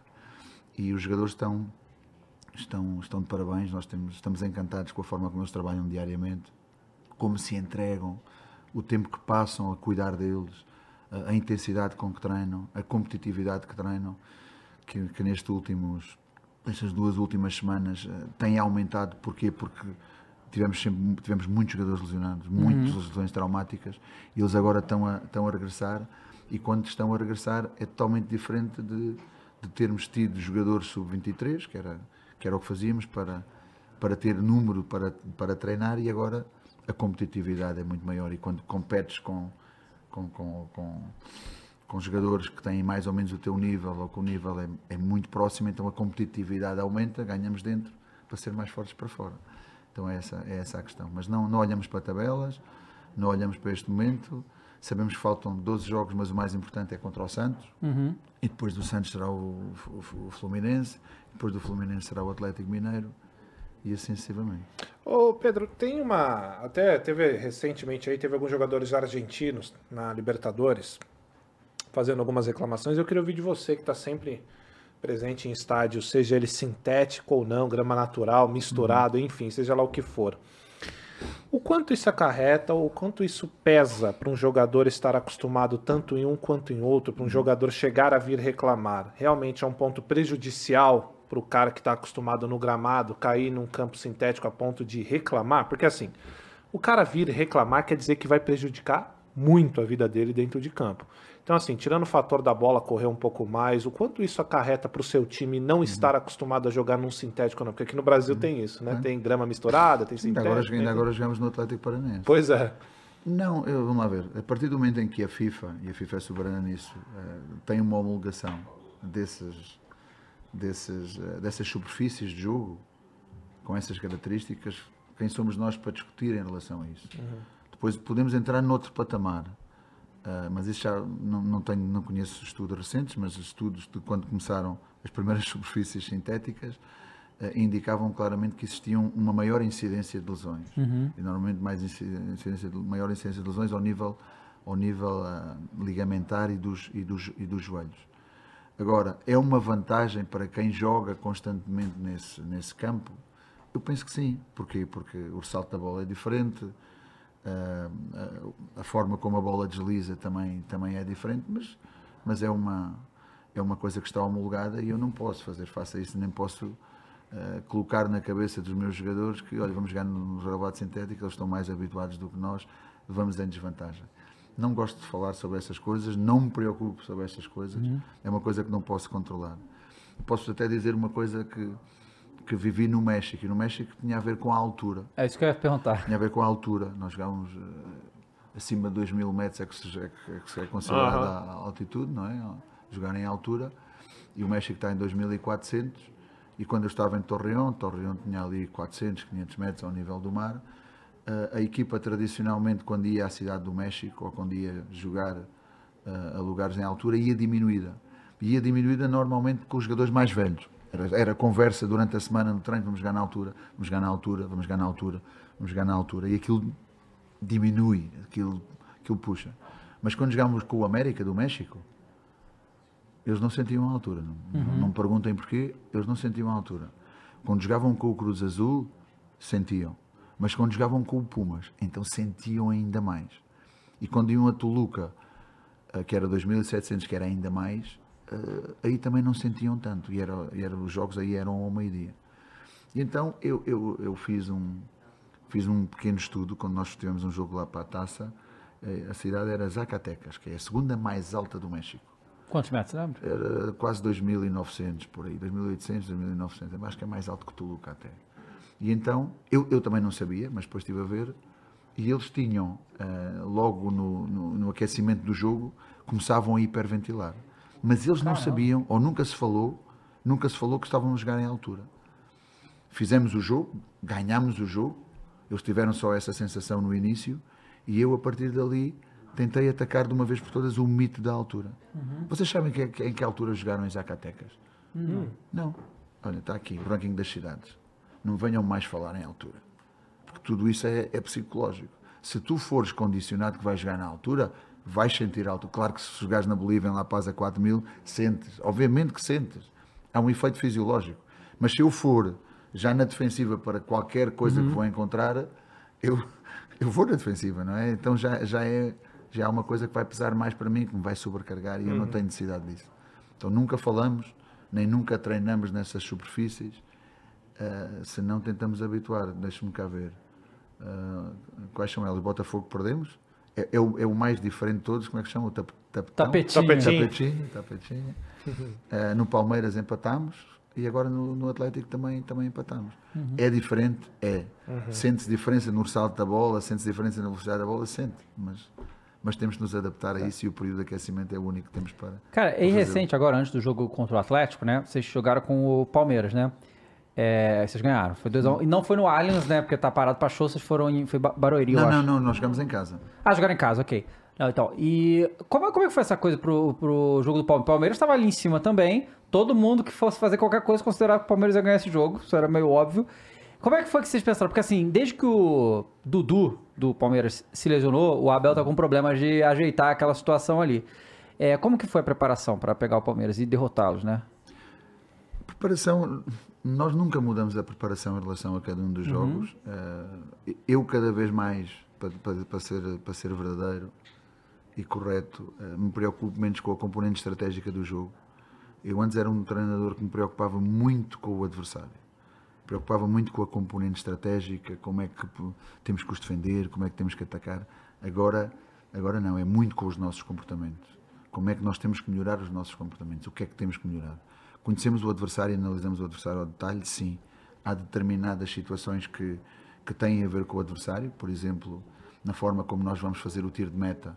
Se o adversário se posiciona de uma determinada maneira, então eu tenho que, para vencer essa oposição, eu tenho que ter alguma coisa estratégica, uma nuance estratégica. Da mesma maneira, se eu quero pressionar o adversário na saída do tiro de meta, eu também tenho que saber como é que ele se posiciona, ou pelo menos analisar e ter uma, uma expectativa em relação a como é que ele se vai posicionar para poder pressioná-lo, criar zonas de pressão, tudo mais, não é? Uh, e isto fazemos em cada um dos, dos, momentos do jogo, mas sempre muito mais preocupados para que se possa expressar o nosso comportamento. O jogo do Palmeiras, o que é que teve diferente dos, dos anteriores? Era que o Palmeiras jogava connosco no meio dos jogos com, com o Boca, no meio da, uhum. da, da semifinal. Então, então, mais uma coisa que eu, eu, eu não, me posso, não me posso controlar, não me pode preocupar. Como é que o Palmeiras vem jogar contra nós? Não sei, não sei o que é que o Abel quer fazer, se vai descansar os jogadores, se vem com os jogadores mais novos como, como fez, mas nós sabemos que vamos enfrentar o Palmeiras. E sabemos que o Palmeiras tem uma ideia muito clara de jogo. Jogo A, o B, o C ou o D, depois as características individuais podem mudar. E foi nessa, nesse sentido e foi nessa orientação que preparamos esse, esse, esse jogo e que acabou por ser, ser um jogo intenso. Eles jogaram com uma equipa mais, mais nova, uma equipa que não estava, que não estava sobrecargada mas tivemos a felicidade de, de, mesmo quase no final do jogo, poder, poder ganhá-lo. Legal. É, o que que, qual, quem que vocês têm pela frente agora? Agora vamos ao Santos. Vai jogar contra o Santos. Que tá numa crescente tá, também, né? entre vitória seguida, mas né, ainda... Aliás, é, assim, é muito curioso que hoje o melhor time de São Paulo é o Bragantino, né? Porque tem quatro times grandes aqui, né? E com muito tamanho e, e o Bragantino com um trabalho... É, é muito bom isso, né? Porque por muito tempo, né, o futebol brasileiro foi gerido de maneira muito amadora, né? Na verdade, ainda é em muitos aspectos, né? Alguns times tentam se organizar e agora tem as SAFs que está dando uma melhorada. E o Bragantino é tipo uma SAF, mas tecnicamente não é. Clube né? empresa, né? É o clube empresa, é um clube uhum. que é, é, é, gerido por uma empresa e, e, é muito legal ver você falando isso pra gente, que, porque é muito diferente do que a gente está acostumado. É. A gente já conversou com muito técnico, sabe? E a percepção de, do, do, da questão dos clubes, porque você está falando do Bragantino, é muito diferente do que a gente está acostumado. Uma coisa também que muitos técnicos já falaram pra gente, né, eu, eu, não sei se você concorda com isso, é a questão do. Você falou aí que o futebol são quatro pilares, né? Físico, tático, mental fatores, e. Os fatores de rendimento. Técnico, fator de rendimento. Fala que o jogador brasileiro, ele é. O emocional do jogador brasileiro costuma ser mais determinante do que jogador europeu, coisa do gênero. Você sente isso, que o jogador brasileiro, a questão emocional pesa mais para eles do que você está acostumado? Eu acho que nós temos que é, encontrar uh, uma identidade ou um aspecto mais, mais profundo daquilo uhum. que é o fator emocional, não é? Eu não posso desligar tudo isto daquilo que é um fator cultural. Uhum. Eu não posso desligar tudo isto daquilo que é um fator familiar. Uh, a maioria, por isso eu, eu, eu, procuro ter, ter essa proximidade com os jogadores, conhecer os jogadores, se têm problemas, poder ajudá-los nesse, nesse, nesse sentido, dar-lhe dar uma orientação, dar-lhes dar o seu espaço, que eles possam abrir também em relação a isso. Mas a grande maioria deles vem de um meio socioeconómico muito baixo. Uhum. Se é um meio socioeconómico muito baixo, é também um meio educacional normalmente uh, muito baixo. E isso tem a ver uh, da forma como eu posso gerir momentos de, daquilo que são as nossas expectativas diárias. Estou a falar de momentos em que eu posso ser muito exitoso, ter muito sucesso, e outros momentos em que as coisas não estão a acontecer. Ou momentos em que sou selecionado e estou a jogar muito bem, e momentos em que não estou a jogar muito bem. E, e eu procuro ter esse conhecimento do, do, dos jogadores para poder ter essa interação, porque se nós temos uma máxima de treinar sempre à máxima intensidade e uma exigência, uma cultura de exigência que se está a criar, eh, quando o jogador entra no, no, entra no campo de treino é para treinar ao máximo e tem que dar o seu máximo rendimento. Mas se eu não conheço que há um problema por trás desse jogador, eu posso pensar que o jogador está apenas e só a não querer fazer as coisas e não querer colocar a atitude necessária. Então é esse conhecimento que eu tenho que ter. E muitas das vezes pode haver problemas pessoais, podem haver problemas familiares que estejam a afetar esse emocional. E isso é importante que nós tenhamos esse conhecimento junto com o psicólogo para poder avaliar e tomar, tomar estas decisões ou uh, pelo menos não reprimir ou recalcar ainda mais aquilo que são os problemas que eles têm, quando na realidade o que eles precisam é de um maior conforto, de um maior apoio e nós percebemos, ah, ok, então isto está a passar porque, porque tem este problema por trás. Eu acho que tem a ver um pouco mais com isso, com o uhum. conhecimento da pessoa. É um desporto coletivo, sim, somos uma equipa, dependemos do todo, temos uma palavra que em alemão que é o Ale, Ale quer dizer juntos, uhum. juntos e em bloco, sempre, sempre nós, e, mas, mas dependemos muito daquilo que é a individualidade. E, e, quanto melhor nós tratamos a individualidade em todos, em todos esses fatores, melhor será o jogador, melhor será a pessoa e, e melhor será o seu, o seu rendimento e desenvolvimento, quer como futebolista, quer como, como ser humano.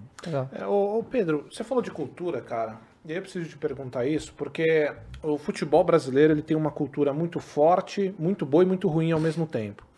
É, recentemente, o Vitor Pereira, que me deixou muito triste, teve uma passagem muito triste no meu time, mas ele disse umas coisas que eu concordo, outras que eu discordo, mas enfim, o futebol brasileiro tem uma característica boa, outras que são ruins, mas o que da nossa cultura, que quando você chega, você te deu um choque, assim, porque eu percebo que alguns técnicos, por exemplo, a gente teve a passagem do Bruno Lage aqui, que foi muito curta, e nitidamente nas entrevistas, as coletivas que ele, tá, que ele dava, ele estava bem incomodado, dava para ver isso. É, até pelas é, declarações que ele deu, ele disse que queria entregar o clube que ele estava sendo líder com 10 pontos na frente. Alguma coisa aconteceu para ele ficar tão incomodado. O quanto a nossa cultura choca você? Porque a gente tem torcedores que, claro que em Portugal deve ser assim, deve ter muito torcedor que é mais vibrante, mais uhum. assíduo. Mas aqui a gente tem realmente a galera que passa do limite, a gente tem uma imprensa que força clique. O que é força clique? Vai te fazer pergunta para você perder a calma e fazer um corte seu para postar lá, entende? Então a gente tem uma, uma, uma, uma, mídia que faz isso. O Abel, por exemplo, acho que fazem muito isso com ele, de realmente. às vezes ele cai na pilha, que ele dá umas, umas declarações bem, bem polêmicas. Mas o quanto a nossa cultura, falando de futebol, torcedores, imprensa, te chocou, uhum. te deixou fora assim do, do uhum. que é Portugal, de onde você já trabalhou? Bem, primeiro, juízos de opinião ou de valor em relação aos colegas, isso Perfeito. eu nunca, Perfeito. nunca irei fazer. Perfeito. Nunca irei fazer. Mas posso falar daquilo que é a minha experiência. Custou-me muito, eh, de facto, quando cheguei ao México. Eu acho que isso tinha um choque cultural muito grande. Eu tive de trabalhar com um coach para conhecer melhor a realidade cultural. Eu tive que ler o Labirinto da Soledade para entender a cultura. Eh, eu tive que conhecer melhor para relacionar com, com, com os meios de comunicação eu tive de me conhecer melhor para, para convencer ainda mais os jogadores e, e, e, aprendi muito em relação àquilo que vos dizia do aqui e agora e de, de, estar preocupado com aquilo que posso ou não posso controlar, não é? Ponto número um, eu sou estrangeiro e sendo estrangeiro eu tenho que me adaptar à cultura onde estou a trabalhar. Uhum. Ponto final. Tenho que adaptar e tenho que respeitar. Há coisas que posso estar de acordo, sim. Há coisas que posso estar de acordo, em desacordo, Sim, é mais do que normal. No, no, nosso próprio país temos, temos, essa, temos essa realidade, não é? Mas há que respeitar acima de tudo. Sou, sou estrangeiro e eu acho que os estrangeiros, quando vêm, uh, quer os estrangeiros que vão para o meu país, quer os portugueses que vão para outros países ou outras nacionalidades, têm que não só respeitar, mas têm que fazer a diferença. Porque senão não estamos aqui a fazer nada. Uhum. Eu acho que é importante isso. É importante ter essa situação. Controlar os mídias. Eu não tenho redes sociais. Não? Muito bem, faz muito bem. Inclusive. Não está perdendo nada. Não tem redes sociais, por isso eu não posso lutar contra, contra o fantasma de, de, de que é o, o, Como é que chama? O, tem uma conta. Que as pessoas têm uma conta, como é que aquilo se Fake. Chama? Fake? fake? Não, não, não, não. Que tem uma conta qualquer, sei lá, escrevem qualquer coisa, mas tem um nome na rede social, não sei. Blogger, sei lá, não, não, não sei agora o nome disso. Tá. Mas qualquer pessoa, que é para mim é anónima. Eu estar a ler um comentário, seja ele positivo ou negativo, mas quem é que está a fazer este Hater, é a palavra ou não? Blogueiro. Blogueiro. Não, Blogueiro. ou seja, qualquer pessoa, não sei, pessoa que escreve um Twitter, que escreve uh -huh. uma coisa qualquer okay, dessa, okay, okay, okay, faz uma publicação. Perfeito, assim, perfeito. Não é? seja, eu não sei quem é, porque é que eu vou. Eu não vou controlar o que as pessoas possam dizer claro. ou deixar de dizer. Eu não vejo programas desportivos. Uhum. Não vejo, não vejo o que é que dizem, o que é que debatem. Eu não vejo jornais. Não, leio, não sei até se há jornais desportivos brasileiros. Desconheço totalmente. Então habituei-me a focar naquilo que de facto que posso inveja. Eu tenho muita inveja disso. E, e- e- e isso cria em mim essa, essa capacidade de, de- de tentar ser imune. Vou, ten- vou ser imune sempre? Não. Vou ter que algum dia, se calhar, explodir em alguma conferência de imprensa? Provavelmente sim. Mas já não faço em 10, 8 como fazia. Precisamente por, por ter essa, essa calma, essa tranquilidade, essa, essa, essa maturidade e não ter essa preocupação. Isso faz-me manter, manter muito mais o foco em relação àquilo que quero. Mas o mais importante é o ponto número um: nós somos estrangeiros, temos que respeitar a cultura onde estamos. Legal. É, é interessante você falar isso, porque pra gente aqui, por, por exemplo, a gente, quando chegou, ou quando, acho que o Jorge Jesus, quando chegou aqui, muito se falava que ah, o português ele é muito bravo, muito, sei lá, muito irritado e tal. Porque vocês têm uma coisa diferente da gente, vocês são mais diretos.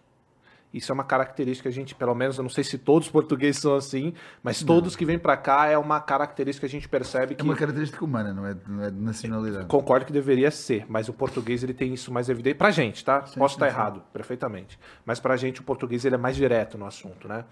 E, e você falou dessa, desse negócio de respeitar a cultura, e, e essa é uma outra coisa que eu quero te perguntar. Aqui a gente recebe bastante português, a gente recebe argentino. Eu não sei no futebol de Portugal se vocês recebem muitos técnicos estrangeiros lá. Mas eu queria te perguntar sobre Luiz Felipe Scolari, que é, treinou a seleção de Portugal. E como que foi a recepção do Filipão em Não sei se você vai, né? Você estava ali próximo Tava, também do tava, futebol, tava, né? É, Nessa como é que foi essa tava. recepção do Filipão? Porque é pra gente é, é incomum, tá? A gente teve, Uhum. por exemplo, técnicos brasileiros que tiveram grande mídia. Foi Vanderlei Luxemburgo, que foi treinar o Real Madrid, durou muito pouco tempo, mas foi. E o Filipão, Uhum. que foi para o Chelsea, Chelsea. e foi também para a seleção de Portugal.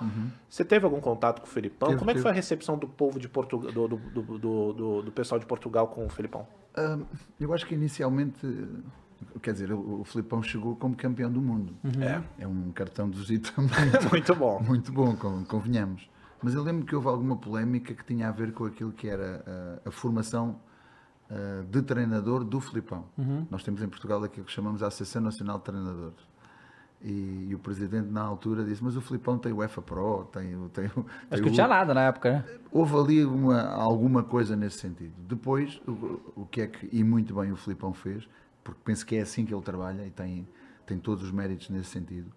Eu, na altura, era, era auxiliar do Sporting, nós tínhamos o, o nosso goleiro, era o goleiro titular da seleção, que era o Ricardo, e eu tive a oportunidade de acompanhar, porque foi lá na, na minha, na minha cidade, próximo, onde vivo agora, em Évora, não em Beja, que eles fizeram a preparação para o Mundial de 2006 na Alemanha. E eu perguntei ao Ricardo, pergunta lá se eu posso ir, e estive a assist- a assistir uma semana, uma semana de trabalho. Não conheci nessa altura o senhor pessoalmente, penso que numa visita ou outra que ele fez lá ao Sporting conheci. Depois que voltei a conhecê-lo, a contactar com ele na- quando, quando nós estávamos na Arábia, na seleção, porque ele estava no Azerbaijão, salvo nessa altura, o Uzbequistão, o Uzbequistão, eu treinava uma equipa daí. E agora contactei com ele quando ele ainda estava no Atlético Paranaense e nos visitaram lá, ainda com o Paulo Turra e ele como, como, como diretor, aí já pessoalmente. Mas a- aquilo que ele fez de muito bom, de muito bom, foi criar um grupo. Ou seja, de uma seleção fez uma equipa. Característica dele mesmo. fez uma equipa e, e- e fez e criou uma identidade e unidade em torno da seleção. As- As pessoas hoje vão à seleção e apoiam a seleção, querem fazer parte daquilo que é a festa dos jogos da seleção, muito por aquilo que foi ah, o legado que o Scolari deixou. Legal. Eu lembro-me que, por exemplo, no, no trajeto da, da Academia de- do Sporting até ao Estádio da Luz, onde foi a final do Euro, que acabámos por perder, e o que ele pediu na altura era que todas as pessoas tivessem uma bandeira nas, nas janelas e por todo o país se viam bandeiras nas janelas. Ou seja, isto dá um sentimento patriótico muito grande. Também não sou assim tão velho, mas já tenho algum- alguns anos de vida. ah, que nunca tinha visto no nosso país. Nunca tinha visto esse sentido patriótico Legal. que, que nós aqui no Brasil vemos algumas vezes as bandeiras por aí, ou vemos ainda muito mais, por exemplo, nos Estados Unidos, esse sentido patriótico. não é? é. E isso foi muito importante para essa identidade, para esse grupo, criou uma identidade muito forte com esse grupo, um sentimento de pertença muito grande, e criou essa unidade de um país em torno de uma seleção. Legal. Que legal. Mulhes. Tem perguntas? pergunta aí pro Bom nossa demais. caixinha? Manda aí. Fala alto. O I- Ianes mandou a seguinte pergunta: Ah. Olá, sou o Data Futebol no Twitter. Eu trabalho com análise de dados e estatísticas no futebol. Ah. O Bragantino lidera nas maiorias esta... O Bragantino lidera nas maiorias as estatísticas de pressão ao adversário no Brasileirão. Gostaria de saber qual foi a maior dificuldade de implementar esse estilo no RBB ou se teve algum. Abraço, sou um fã. Tá aí. Obrigado. Grande Yanis, grande abraço. Ah, não, faz parte da filosofia. Faz parte da filosofia que eu vos falava do ataque à bola.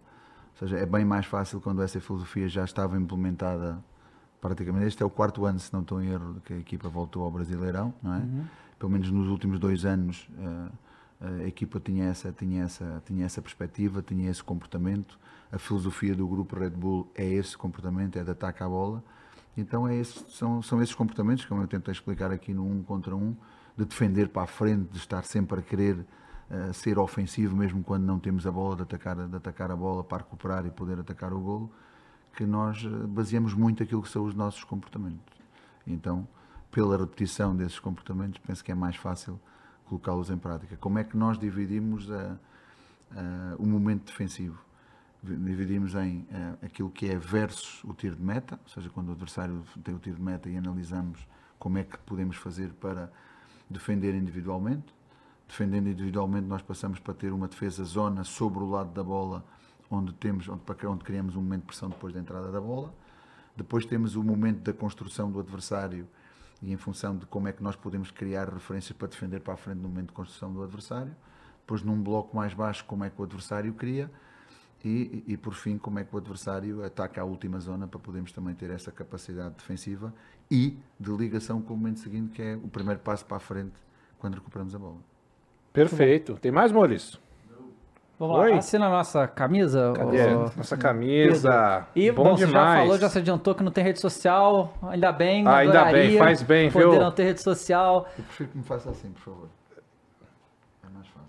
Aê, boa. É fácil. Bom, obrigado, Pedro. Foi muito legal ter você aqui. Obrigado, Boa sorte nos próximos jogos. Só uma coisa. Ah. Você chegou a pegar a fase do, do Liedson? Cheguei. Ah, o Edson. Nossa, Mengão, Esse né? era. Trabalhei- Mengão, né? Coringão, Não, veio do Mengão, né, meu amigo? Pera aí. Edson é Coringão. Calma aí, pô. Arrebentou lá. Era o, Monstro. o levezinho era lixado. Levezinho, Levezinho, grande era- Era, levezinho. lixado. Era, era, era o Liedson, Rochenbach, Aham. Tinga, Tinga. Paulo César do Nascimento, Anderson Polga, De São Anderson Paulo, é. Olha. Rogério, como é que chamava o Rogério que levou aquela trotinete do, do Robinho?